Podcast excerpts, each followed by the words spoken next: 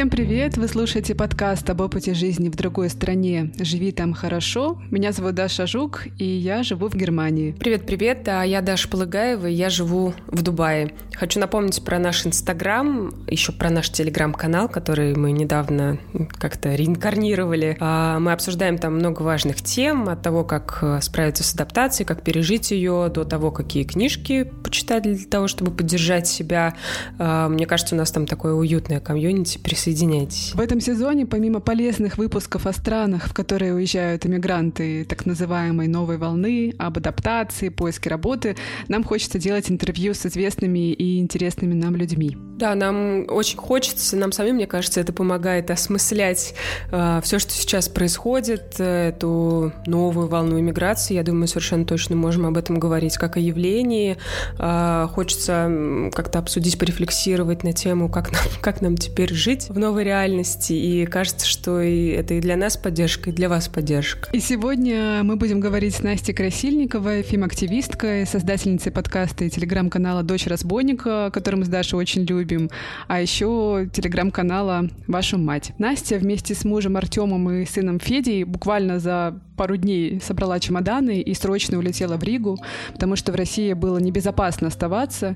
Мы поговорили с Настей о ее спонтанном решении уехать, о том, как э, они устроились с семьей на новом месте, о трудностях первых недель и о том, что дает поддержку прямо сейчас. И до того, как мы перейдем к разговору с Настей, э, мы с Дашей хотим сделать небольшой кетчап. Даш, как твои дела? Расскажи, вы все еще в Германии, да? Да, мы все еще в Германии. Я вообще должна была быть в России а, в это время, но понятно, что наши планы мы с Филиппом отменили. А, мне, кстати, Филипп буквально за несколько недель до 24 февраля очень уверенно говорил, что это все начнется. Ну, то есть он, он не сомневался. И, кстати, это меня как-то сдержало, сдерживало того, чтобы купить билеты я решила наблюдать вот за ситуацией. Да, поэтому мы пока поставили на паузу нашу встречу с родственниками, но mm-hmm. я надеюсь, что, может быть, мы в какой-то третьей стране встретимся. Вот сейчас рассматриваем вариант Стамбула, Турции или Египта. Многие там, я знаю, семьи встречались. Дубай хороший вариант, знаешь? Да? Дубай хороший. Подороже, наверное, но... Ну, да, и далековато, может быть, немножко по сравнению со Стамбулом. Из Хабаровска. Из Хабаровска, в принципе, в Стамбул далеко лететь. А так у нас, знаешь, э, как параллельная реальность. У нас тут э, была все эти дни прекрасная весна. Может быть, вы видели мои фотографии в Инстаграме. Я выкладывала, как мы ездили отмечать мой день рождения э, во Францию, в город Кальмары. Там все цветет и, и пахнет. Правда, два дня назад выпал снег внезапно, как и в Москве, я знаю, и мы снова погрузились в зиму. Ну вот эти прогулки, поездки, они немножечко дают возможность как-то переключаться от всего того, что происходит. Что еще из нового? Думаю про работу, про проекты, потому что все, что я делала для России, оказалось очень финансово не не, как это сказать, Даша, финансово неблагополучным. Финансово не. Финансово не. Да, понятно, почему. Доллар, евро и все такое. Кстати, евро сейчас немножечко получше стал, но тем не менее уже ощущается кризис. Я знаю, что многие мои знакомые, в том числе предприниматели, а, решают сейчас как-то переквалифицироваться и уходить на западный рынок потому что непонятно, что будет с российским. Но я думаю, что мы в следующем выпуске как раз с тобой про это в том числе поговорим с нашими героями. Расскажи, расскажи, как ты, как твои дела. Ой, у нас э, наоборот, я, ты говорила про зиму, я думала, я считала в уме, сколько лет я не видела зиму, не видела снег. Два года, да, с февраля 20-го ездила в Россию на недельку. У нас наоборот, приходит жара, и э, с ужасом я готовлюсь опять провести здесь лето, потому что э, с маленьким ребенком ребенком, конечно, тяжеловато. Уже сейчас тяжеловато. Мы там, не знаю, 8.30, 8.40 выходим на прогулку, и уже так ты понимаешь, что подступает. Вот, потом э, днем, конечно, уже совсем невозможно, наверное, выйти с ребенком погулять, ну, не знаю, максимум на полчаса, и все, все вернетесь никакие. Вот, поэтому мы Машу определили в сад. Через недельку она пойдет в сад, посмотрим, как это все пойдет, потому что она же маленькая, совсем ей 14 месяцев, э, год и два, а, год и два месяца. И это тоже такой необычный experience для нас в России, наверное, мне бы в голову не пришло ребенка так рано в сад отдать. Вот, а так вообще, знаешь, у нас тут э, небольшой пункт русской иммиграции образовался у нас дома. Постоянно приезжают друзья из России, кто-то э, временно здесь, кто-то думал, что временно уже, значит, оформляет резидентские визы, или компания релацирует, или э, они сами ну, думают, как здесь забазироваться. Там тут можно открыть свой бизнес или найти наемную работу здесь. Очень много замечательных людей приезжает в Дубай. Если говорить про какие-то, если вообще можно думать о, о, о чем-то позитивном, о каком-то позитивном ауткаме э, всего, что происходит, то это, наверное, единственное, что хорошее, что происходит в этом смысле. Вот. И я рада, очень много приятных мне людей здесь оказываются.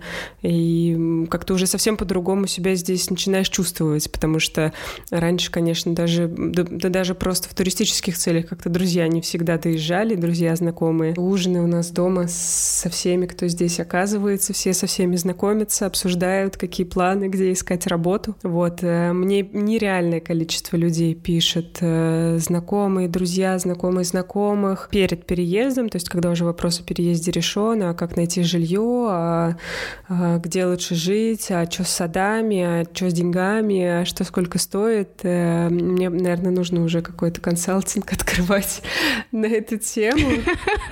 Да, я помню, ты пошутила у нас в чате, что тебе нужно агентство. Да, ну прям, ну я рада, конечно, помочь всем, всем знакомым. Ну и про консалтинг тоже думаю на эту тему. Так что у нас э, вот такие вот новости. Приятно, что есть какие-то позитивные новости несмотря ни на что. Это да. Ну что, давай переходить э, к интервью с Настей. С удовольствием. Поехали.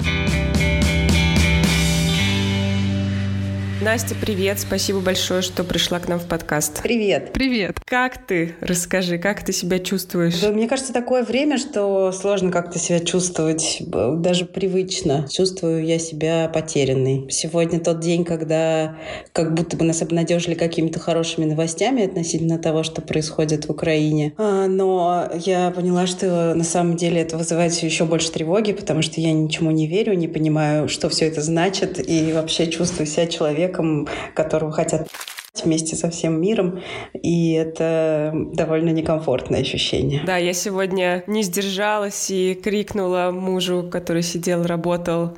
Закончилось! Хотя было понятно, что, в общем, такие заявления пока туманные, непонятно, закончилось или нет. Да, я всем написала, что она приподзакончилась, потому что... Приподзакончилась. Ну, ну, потому что... Но, но даже, видимо, не приподзакончилась, судя по всему. Сколько вы уже в отъезде сейчас? Я не помню. Сегодня какой... Ну, короче, через... Ну, мне кажется, что три с чем-то недели. Я нахожусь на том этапе, когда я не очень отличаю дни недели друг от друга, не особенно слежу за месяцем, вот. И, в общем, не, не, не слишком ориентируюсь. Но э, все, э, что было до 24 февраля, конечно, воспринимается как какая-то другая жизнь. Ну, вот, собственно, так и есть. Это точно другая жизнь для меня. Давай вернемся в Москву на вот эти три недели с чем-то назад. Расскажи, как э, тебе и мужу пришла мысль о переезде, об эмиграции, и как вы принимали это решение? Мы вообще как бы давно про это разговаривали, ну, как и все, наверное, э, люди творческих специальностей. Э, ну или многие, мы про это разговаривали, но скажу честно, у меня как бы была такая идея, что я люблю Москву и хочу в ней оставаться, хочу, там мои родственники, мои друзья, ну и все ну, как обычно. Хочу, чтобы мой сын рос э, в теплом и поддерживающем окружении, которое у нас там сформировалось. И я думала, как бы довольно давно уже я думала, что надо покупать квартиру в Москве, брать ипотеку и все такое. Мне оказалось это такой, знаете, огромной неподъемной задачей. Я как бы копила деньги все время, а мой муж Тёма мне говорил, что нам не нужна ипотека, потому что, если что, мы со съемной квартиры сможем сбежать. Ну, в смысле, просто быстро бросить ее и никакими обязательствами не быть связанными.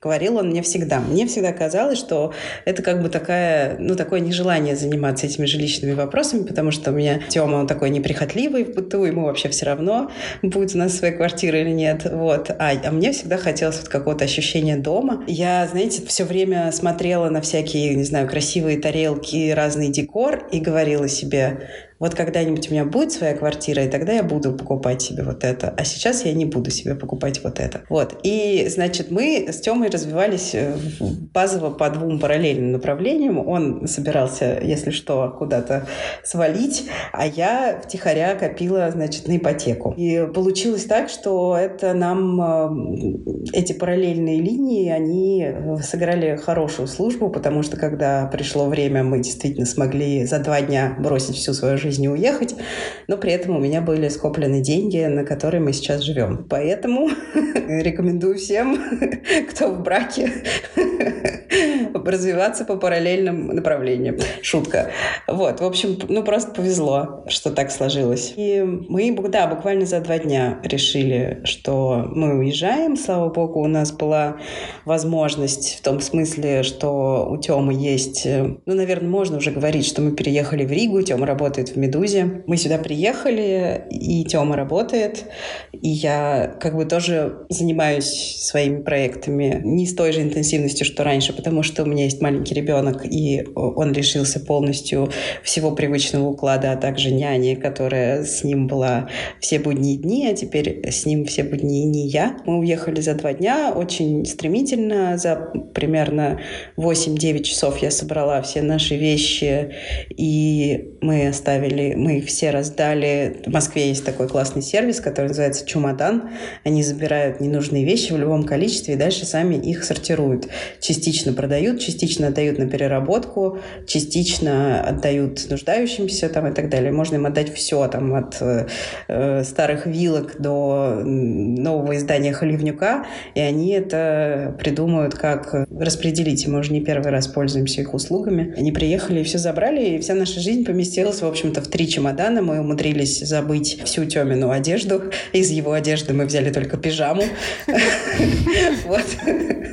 И вот мы здесь. Я надеюсь, ее хорошо распределили одежду, если вы ее отдали в чемодан. Я надеюсь, да, что какие-то люди носят темные красивые кожаные пальто и радуются. Скажи, как вы для себя называете вот тот статус, в котором вы сейчас находитесь? Это какой-то временный отъезд или это прям иммиграция, иммиграция? Это такое слово, знаешь, которое мы старались избегать в нашем подкасте, потому что казалось, что иммиграция уже не существует как понятие в 21 веке до недавнего времени. Я не знаю, что ты вкладываешь в понятие иммиграция. Для меня это было был, было больше похоже на бегство. Ну, в общем, это, наверное, что-то среднее между иммиграцией и бегством. При этом я понимаю, что наши э, максимально привилегированные условия никак нельзя сравнить с положением людей, которые сейчас бегут из-под обстрелов в Украине. Но, как бы, тем не менее, да, вот это резкое выдергивание из э, реальности, в которой я любила жить. Иммигранты э, современные, те, кто до 24 февраля куда-то переезжал, и вы, наверное, тоже, вы как-то готовились, да, переезду, планировали, обдумывали и так далее. А мы нет. Мы просто, мы просто сбежали. Вот. То есть мы, мы, мы прям очень-очень спешили. Ситуация в Москве становилась минимально комфортной, все менее и менее и менее комфортной для меня, потому что, ну, как бы я всегда получала угрозы от э, всяких представителей мужских движений, э, потому что быть публичной фем-активисткой — это значит их получать. Но в последнее время они стали какими-то такими прям очень конкретными. Вот. И стало понятно, что я уже не могу, скажем так, отличить те, которые могут стать реальностью, от тех, которые что-то вроде часть запугивания. Вот. Поэтому оставаться в Москве было точно точно небезопасно. Нужно было делать то, что нужно. И мы в, как бы в хороших условиях, опять же говорю, потому что у меня были деньги, и мы смогли снять нормальную квартиру. И тут в Риге довольно все неплохо с, с жильем. Это очень приятный город, тихий, красивый. Вот. И у нас есть здесь друзья, что очень важно. У меня тут есть близкая подруга Олеся Шмагун, признанная Российской Федерацией иностранным агентом. Вот. И мы, ну как бы у меня есть поддержка здесь. Это очень важно. Не знаю, мы не, мы не то чтобы каким-то словом прямо это называем, мы скорее живем... У нас нет не так много времени на рефлексию и на обдумывание того, в, каких, э, в каком месте мы оказались. У нас скорее все время занимает заботы бытовые, слэш рабочие, слэш заботы о ребенке, ну, потому что мы оказались вырваны из реальности, в которой у нас все было как-то более-менее налажено.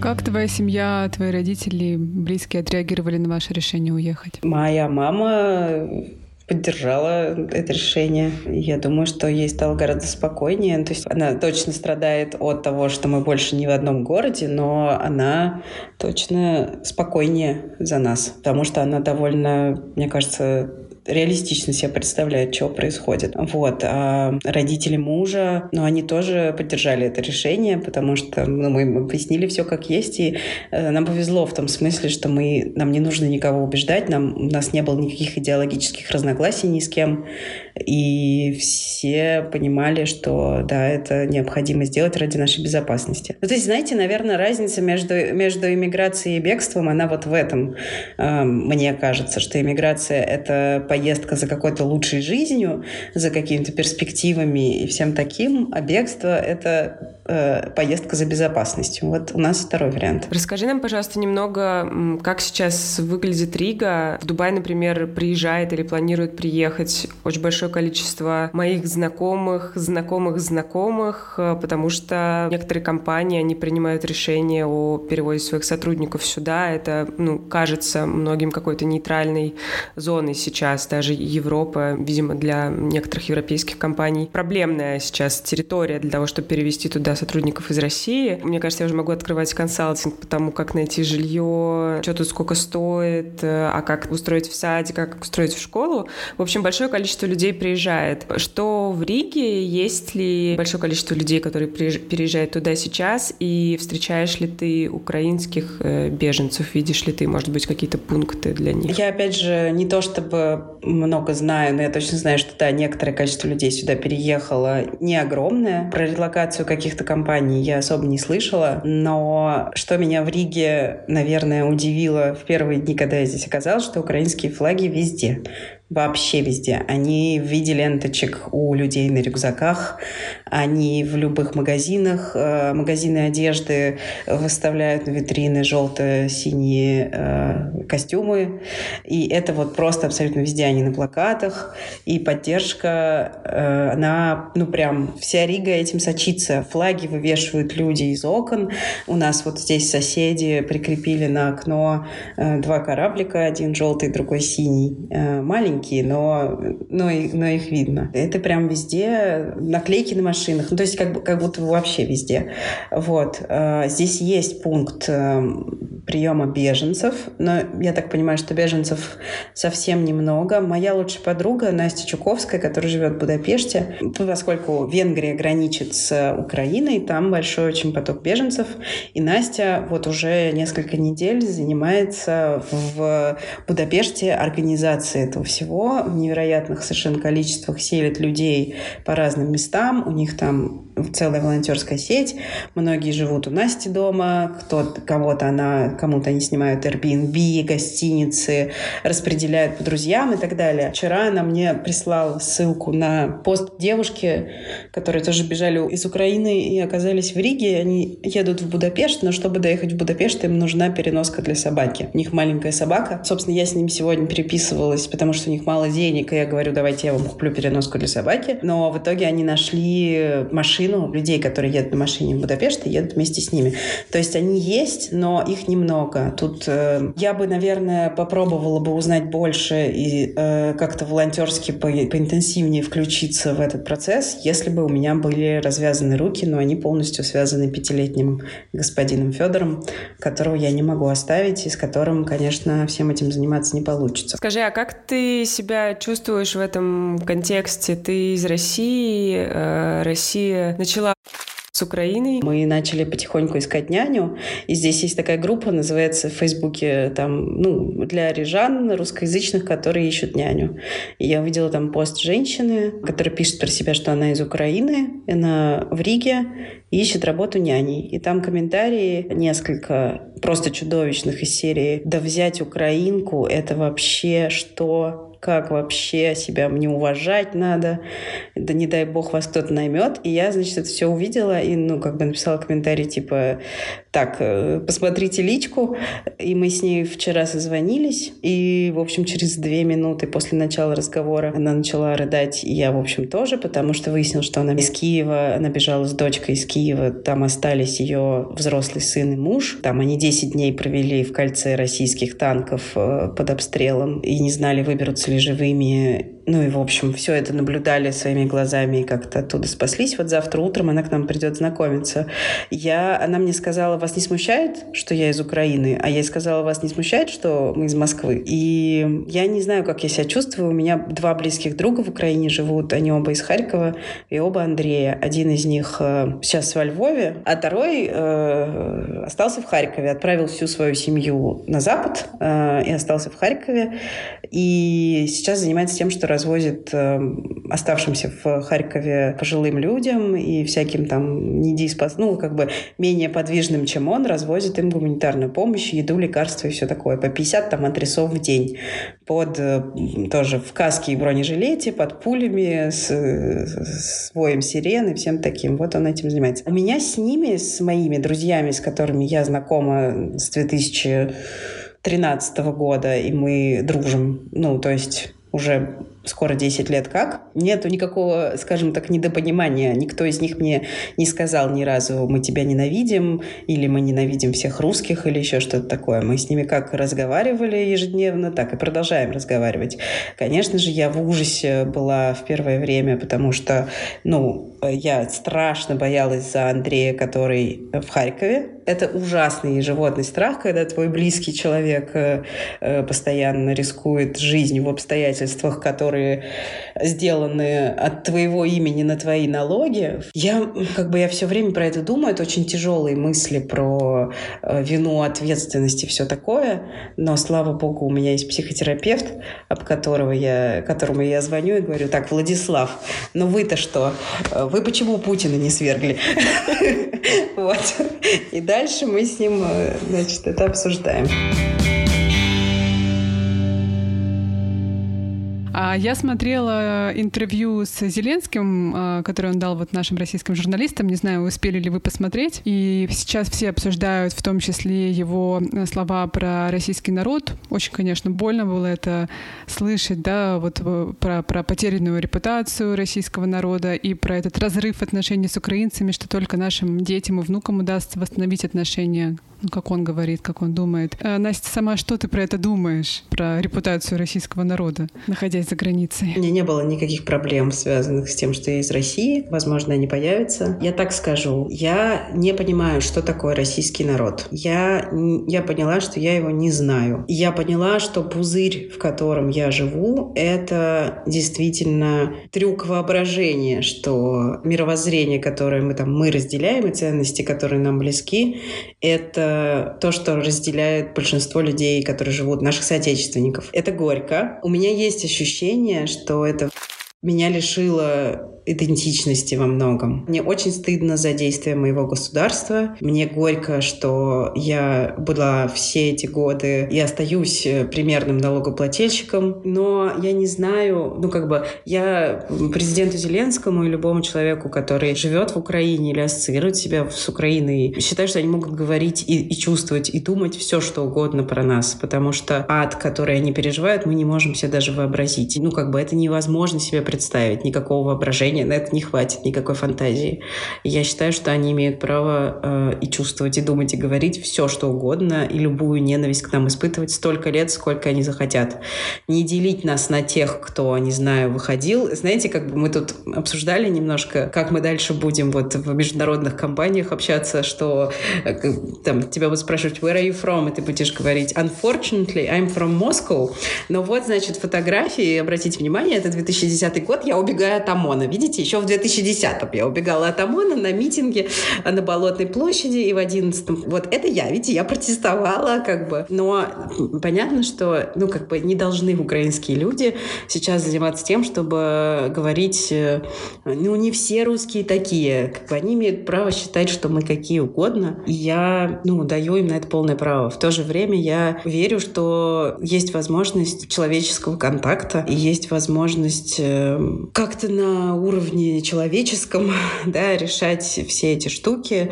И вот завтра придет ко мне Лена из Киева, мы с ней поговорим, и, ну, у меня нет сомнений в том, что мы можем вместе работать, и она может э, быть прекрасной няней для Федьки, и я не буду ее там ни в чем подозревать. И я верю, что и она, познакомившись с нами, вряд ли подумает, что мы какие-то головорезы.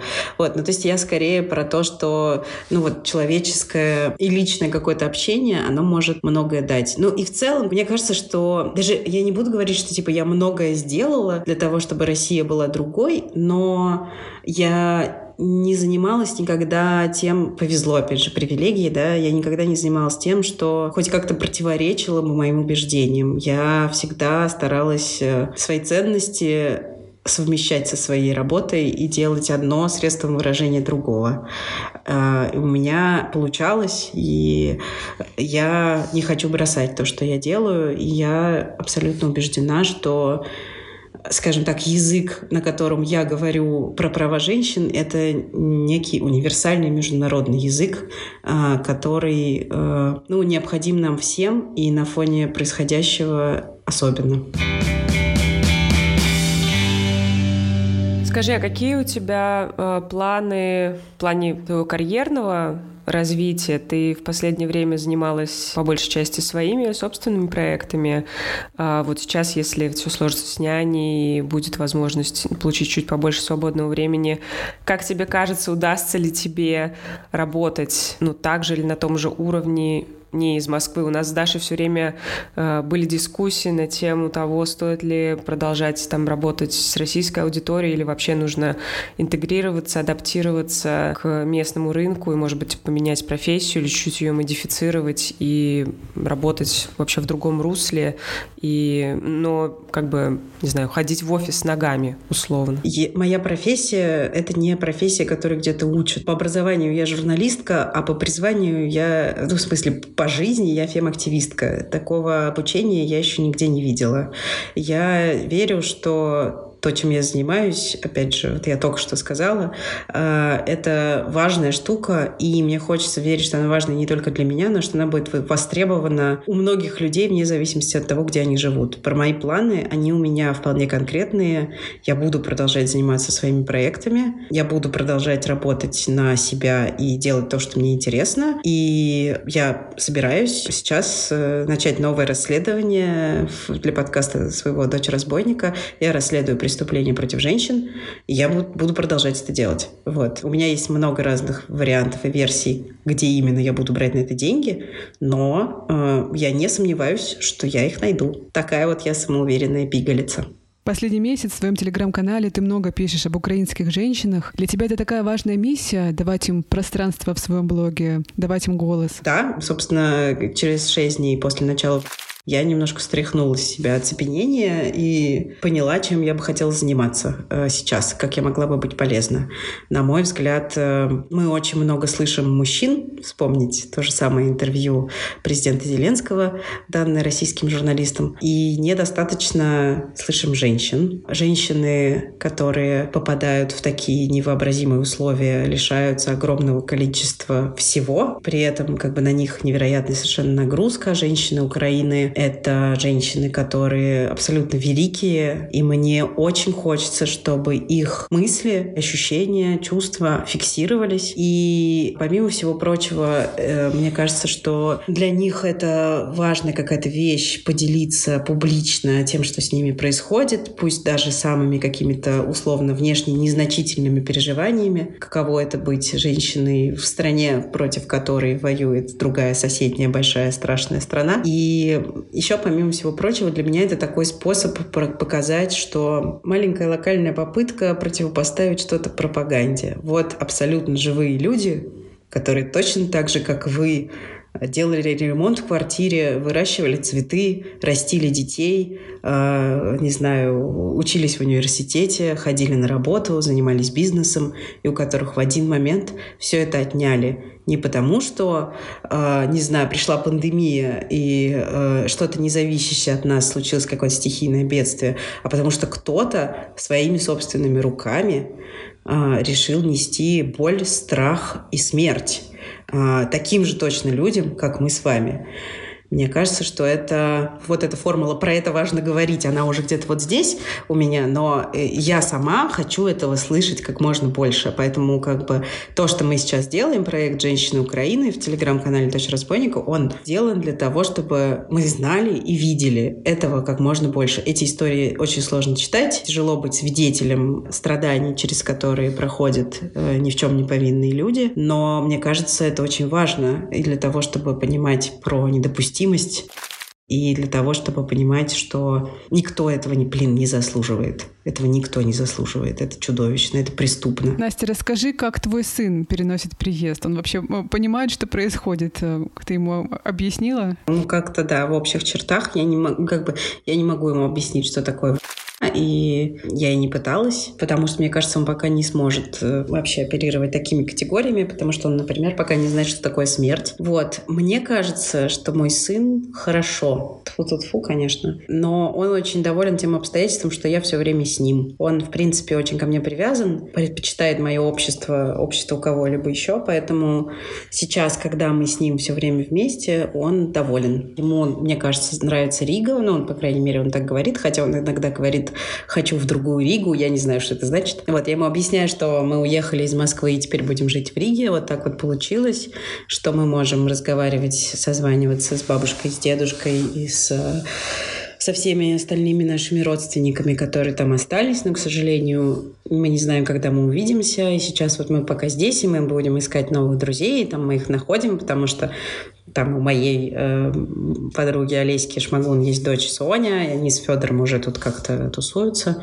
Вот, и я, ну, мы, я, я ему объясняю, что нам было небезопасно оставаться в Москве, и нам пришлось уехать. В целом это проходит, наверное, проще, чем я ожидала. Может быть, потому что здесь действительно приятно гулять. Ну, там получает машинки, которые хочет, как в те моменты, когда он хочет, созванивается со своими всеми любимыми людьми регулярно. Ну и пока он как-то вроде бы не страдает. Ты знаешь, я как-то общалась с нашими друзьями, они очень много переезжали, и в частности там был такой момент, что они жили во Франции, потом в Дубае, и потом их неожиданно отправили в Марокко, и наша подруга, она очень переживала с ребенком, что как ребенок, то он тут живет, то там живет. И она рассказывала мне, что она обсуждала это со своим врачом, и ее врач сказала, Марта, все, что нужно твоему ребенку, это ты там и папа. Ему нужны его родители. Это самое главное, что ему нужно. А какие декорации или где он оказывается, в какой стране, на каком языке там говорят, это уже, ну, тем более в маленьком да, возрасте, когда ребенок может адаптироваться, тем более там под язык подстроиться, это уже не столь важно. И ее как-то отпустило, и как-то они дальше начали путешествовать по миру. Ну, да, я это очень тоже замечаю по Федору, что как бы ему важно, что мы рядом, что мы функциональны, что мы э, смеемся, улыбаемся, можем обеспечить ему какую-то более-менее там макароны, которые он любит, э, все такой же формы. Мне кажется, это важно для него. Вот, поэтому с этим пока я не вижу каких-то больших сложностей. Я надеюсь, что ему здесь нравится. Ну, по крайней мере, я по нему делаю вывод, что ему нравится. И потом, знаете, ну, как бы, я не знаю, всем ли детям, но Федору нравится новое, он явно какую-то часть происходящего воспринимает как приключение. Ему явно нравится, что мы его везде с собой собой берем, он все время говорит, хочу по делам, пойдем по делам. Вот, поэтому он, э, ну, как бы чувствует себя в гуще событий. Друзья, интервью с Настей продолжится буквально через минуту, а пока мы хотим посоветовать вам один классный дружественный проект, который называется Family Tree.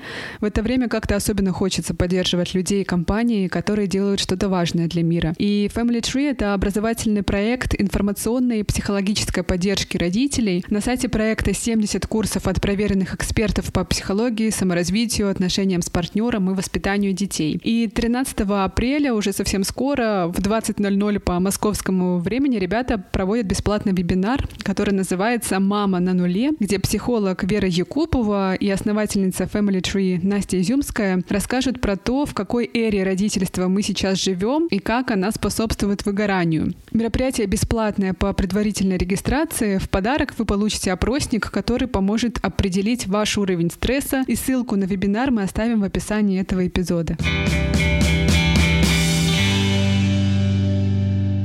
Я сегодня говорила со своей близкой подругой из Москвы а, по поводу дилеммы уезжать или оставаться. У нее отличный иностранный язык, муж иностранец, а, опыт учебы за границей, и они с мужем решили остаться в Москве по разным причинам. Ну, она мне написала, что прежде всего она очень любит, а, она очень любит Москву, и и второе, наверное, это самое главное, а, все-таки, что ну, по ее мнению, для ее сына лучше сейчас оставаться в России, в Москве, потому что она не может гарантировать ему тот же уровень жизни и, как она сказала, стабильности где-то еще. Что бы ты на это сказала и какие у тебя были аргументы, когда ты думала о будущем своего ребенка? Ну, я думаю, что моему ребенку нужна мама, которая не сидит за экстремизм в тюрьме. Все. Какие тут еще нужны идеи?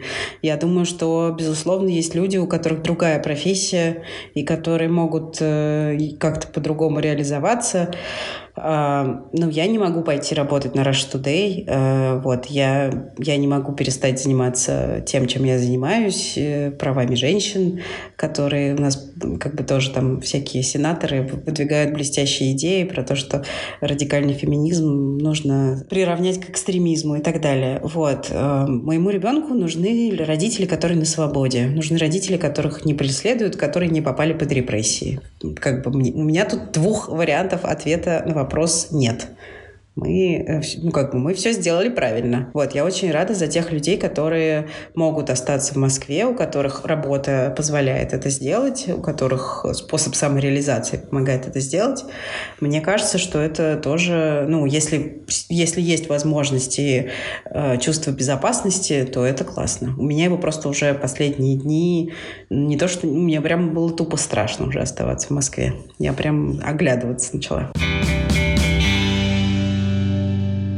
По твоим ощущениям, какие у тебя сейчас главные челленджи и трудности? Если понятно, что в первую очередь какие-то бытовые вопросы, там квартира, няня, что где купить, как обустроиться, что самое сложное, непростое еще сейчас для тебя? Ничего, мне не сложно, мне нормально. Я все время чувствую, что мне очень повезло. У меня сложного адаптационного периода пока что тоже нет. Может быть, он шандарахнет в какой-то момент, я не знаю. Но мне тут нравится, мы нашли симпатичную квартиру. Федор в порядке и со мной. Как бы я занимаюсь... Ну, у меня мало времени, конечно, сейчас на работу. Это мне, меня бесит, меня раздражает. Там необходимость готовить котлеты и сырники и все время заниматься бытом. Понятное дело, меня это раздражает, но я это, ну, как бы, ну, смогу наладить. Я не первый раз э, выкарабкиваюсь из э, кухонного рабства. Я уже знаю эту тропку.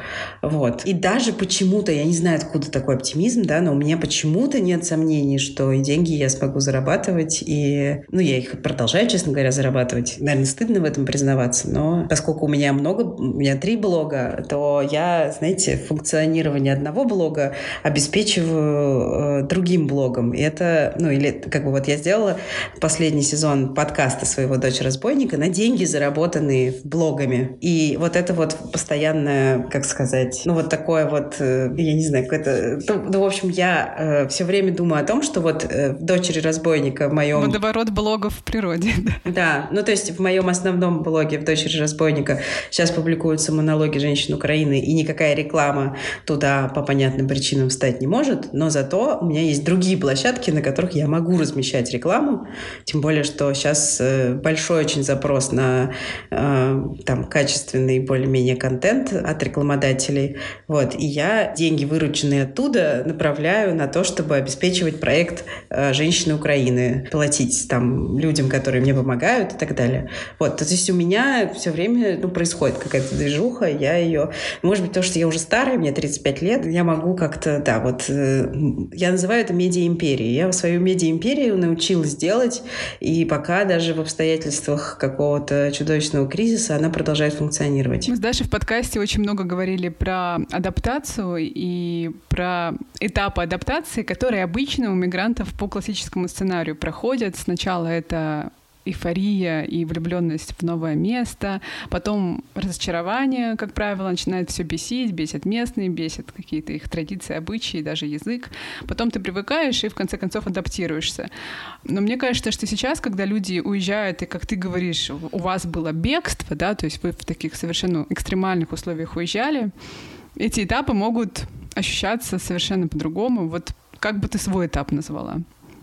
Что ты сейчас испытываешь? Ну, я об этом, опять же, не думаю. Я чувствую, что я в безопасности. Это супер важно. Ну, блин, важно быть в безопасности. Важно не ждать, что тебя, что к тебе в любую минуту придут. Потому что последние там несколько месяцев в Москве я... Ну, как бы один раз нам позвонили в домофон в 6 утра, э, и я была прям абсолютно уверена, что это Следственный комитет пришел с обыском. Потом оказалось, что это кто-то пьяный ошибся номером квартиры. Но, но, знаете, вот эти несколько секунд, что я шла от кровати к домофону, я, в общем... Я все время Теме говорила, ну, как бы, типа, сначала в шутку, потом уже это перестает в какой-то момент становиться шуткой. Типа, а когда нас придут репрессировать? Я здесь, ну, не, не жду, что ко мне придет э, кто-то с обыском. Это довольно освобождающее ощущение. Поэтому я не знаю, какой это этап. Это этап... Облегчение. Да. Релиф. А что тебе сейчас, помимо ощущения безопасности, как-то помогает и дает поддержку все равно? Ну, это новый этап твоей жизни явно, и как-то что-то новое начинается, какая-то новая глава.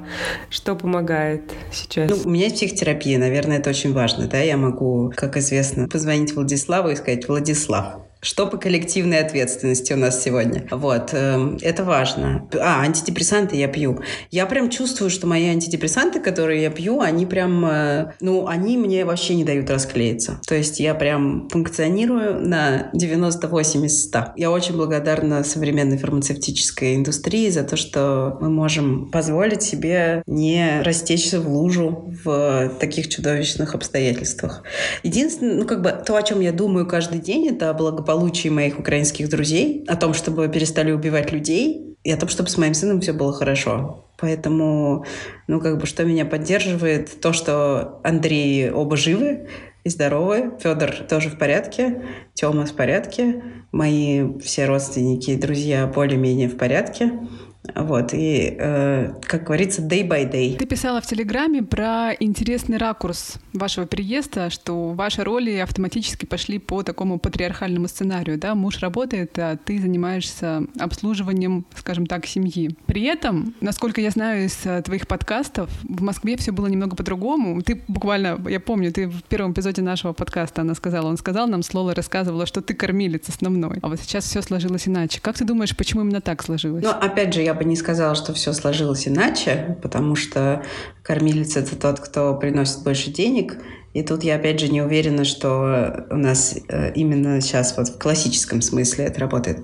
Но у Тёмы просто технически есть работа, на которой там он должен присутствовать э, большую часть буднего дня и так далее. Но в целом мне кажется, что это, ну вот с точки зрения да, того, что мы, я так часто говорю про права женщин, ментальный груз и организацию быта, и ту часть, в которой это все безумно утомительная и огромная ответственность, разъедающая довольно сильно, ну, меня, по крайней мере, и многих моих читательниц и слушательниц. Я замечаю, что каждый раз, когда наступает кризис, женщины всегда, ну, как бы они берут на себя автоматически эту э, роль. И мне кажется, что у меня в конфликт вступает вот эта вот э, женская гендерная социализация, в которой я согласно принимаю вот это вот на себя котлетно-сырниковую повинность. Она вступает в конфликт с моей идентичностью яростной э, активистки, которая хочет сбросить с себя груз бытового рабства. Меня бесит, что что там, когда пандемия была, это было очень заметно, да, что все сели по домам, и э, я помню вот одно из моих любимых исследований, было, что женщины-ученые стали присылать по сравнению с мужчинами-учеными в десятки раз меньше научных работ. Когда началась пандемия, и когда все заинтересовались, а что же интересно происходит, выяснилось, что на женщин легла вся, э, вся работа по обеспечению да, всеобщего быта. На женщин она легла, поэтому как бы мужчины-ученые продолжали строчить свои научные работы, пока их жены там порхали э, между стиральной машиной и э, пылесосом. Вот. И вот это меня раздражает, конечно. Но, опять же, знаете, это такой уровень жалоб из серии, что жемчуг недостаточно крупный. Ну, в том смысле, что классно, что у меня есть возможность готовить сырники и котлеты. Я понимаю, что у многих ее сейчас нет. Но при этом, да, конечно же, меня это не устраивает, и я делаю максимум для того, чтобы это э, поскорее закончилось. И все как-то немножко вернулось обратно к той тени равенства, которой я так долго добивалась. Я думаю, что я туда приду. Бесит меня в этом смысле то, что каждый раз выползать из этого кризиса, да, и придумывать решения, которые помогут мне найти больше времени на свои дела, делегировать задачи, все эти решения организовывать и придумывать тоже должна я. Ну, так выходит. Вот это меня тоже раздражает, что, ну, как бы, это мои проблемы, да, то, что я снова у плиты, это мои проблемы. Вот, но я, ничего, я, я справлюсь. Накануне нашего интервью, буквально вот сейчас, я прочитала интересную статью в «Новой газете» про четвертую волну миграции. Автор, писатель Александр Генис, пишет, что иммигрантам четвертой волны придется куда сложнее всех предыдущих волн, потому что на Западе вместе с россиянами появляются беженцы из Украины, и тут у нас коллективная вина и ответственность, да, а еще потому что россияне бегут не только от Кремля, но и от его галтелых сторонников, так он пишет. Вот что ты про это думаешь? Думаешь, а, тяжелее новым эмигрантам придется? Я не очень понимаю, как это можно сравнить. Ну, типа, я не могу залезть в шкуру эмигрантов третьей волны а, и потом вылезти из нее и залезть обратно в свою. То есть мне кажется, что тяжелее и не тяжелее — это такие категории, которыми пора перестать оперировать, просто потому что нет никакой универсальной линейки, которая могла бы это измерить. Да? Наверное, можно это замерять какими-то не знаю, психологическими опросами и уровнем стресса, но мне кажется, никто не будет сейчас этим заниматься, и вряд ли кто-то успел это сделать с, с эмигрантами предыдущих волн. Вот. Но, э, безусловно, вот я сегодня прочитала такую интересную мысль в посте у Аси Казанцевой, которая написала, что она никуда не едет и остается в Москве. И одна из причин, почему она остается, она заключается в том, что она не хочет занимать собой то место, которое могут занять собой беженцы из Украины. И тут мне стало стыдно странновато, конечно, потому что мне-то такая мысль в голову не приходила. Вот, что я могу реально занимать чье-то место. Но ничего, придется как-то с этим смириться. Я не знаю, тяжелее или не тяжелее. Я думаю, что всем по-разному. Я думаю, что кому-то тяжелее, кому-то проще. А, я думаю, что в эпоху помогающих практик медитации и разнообразных массажей и правильного дыхания мы найдем способы с этим справиться. Да, мы хотели тебя попросить, может быть, сказать какие-то завершающие слова для нашей аудитории. Нас слушает большое количество людей, которые оказались за пределами России. Многие из них, конечно, уехали раньше, чем 24 февраля и, и, и все, что случилось позже. А, но все равно мы все переживаем переживаем какие-то похожие этапы, у нас похожие тревоги, переживания, как говорят в одном подкасте, в подкасте «Сперва ради». В общем, мы думаем о, о, о похожих вещах, находясь за пределами России и сталкиваемся с похожими трудностями. Скажи что-нибудь, пожалуйста, для наших слушателей. Я э, небольшой фанат э, советов или там каких-то общих слов, но я заметила такую штуку, что вот все это время на фоне всех этих чудовищных событий единственное, что помимо антидепрессантов удерживало мою э, голову на плечах, это ощущение близости с огромным количеством потрясающих людей. И когда я думала о том, что ну как же, что же это, блин, за страна такая, моя страна, Россия, я думала о том, что ну подожди, но это страна, в которой живет твоя подруга Даша Черкудинова, И я думала, господи, но, но ведь Даша Черкудинова, она потрясающая. Это просто невероятное везение, что она существует на этой планете.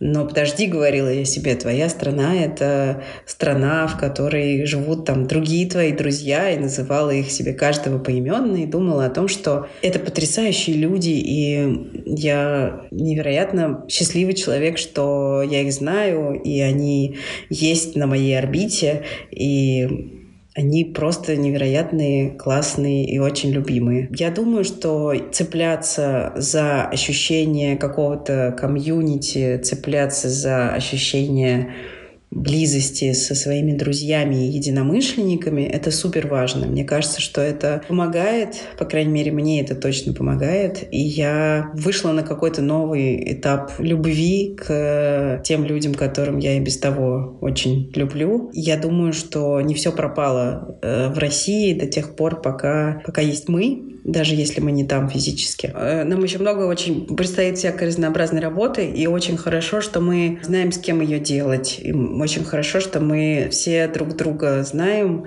и я вижу свою задачу в том, чтобы этот круг любви своей не растерять, а поддерживать его. И мне кажется, что это то, ради чего стоит жить, ради вот этих вот связей, ради взаимодействия, ради разговоров, ради поддержки, помощи и этого тепла, который создают близкие люди, даже если они физически не так уж и близко. Но спасибо интернету, что мы можем быть с ними на связи постоянно. Проникновенная речь. Настя, спасибо большое. Спасибо большое, Настя. Спасибо вам. Друзья, спасибо большое, что дослушали этот выпуск до конца. Надеюсь, вам он понравился. И этот эпизод мы с Дашей сделали на свои деньги, потому что в последнее время стало очень сложно находить рекламодателей для наших эпизодов, и вообще непонятно, что будет с российским подкастингом. А, и если вам понравился этот эпизод, если вам нравится наш подкаст, у вас отзываются выпуски и темы, мы будем очень благодарны за вашу поддержку. Ссылку на наш Patreon, где можно нас поддержать, мы оставим в описании этого выпуска. Говоря на небольшую сумму, которая скопилась у нас на Патреоне, мы уже можем выплатить гонорар нашему монтажеру Вере. Это приятно. Так что спасибо всем тем, кто нас уже поддержал. Мы сейчас готовим эпизод как раз о том, как быть с работой, с личными проектами, с карьерными планами в новой реальности. Так что скоро услышимся. Пока-пока. Пока-пока.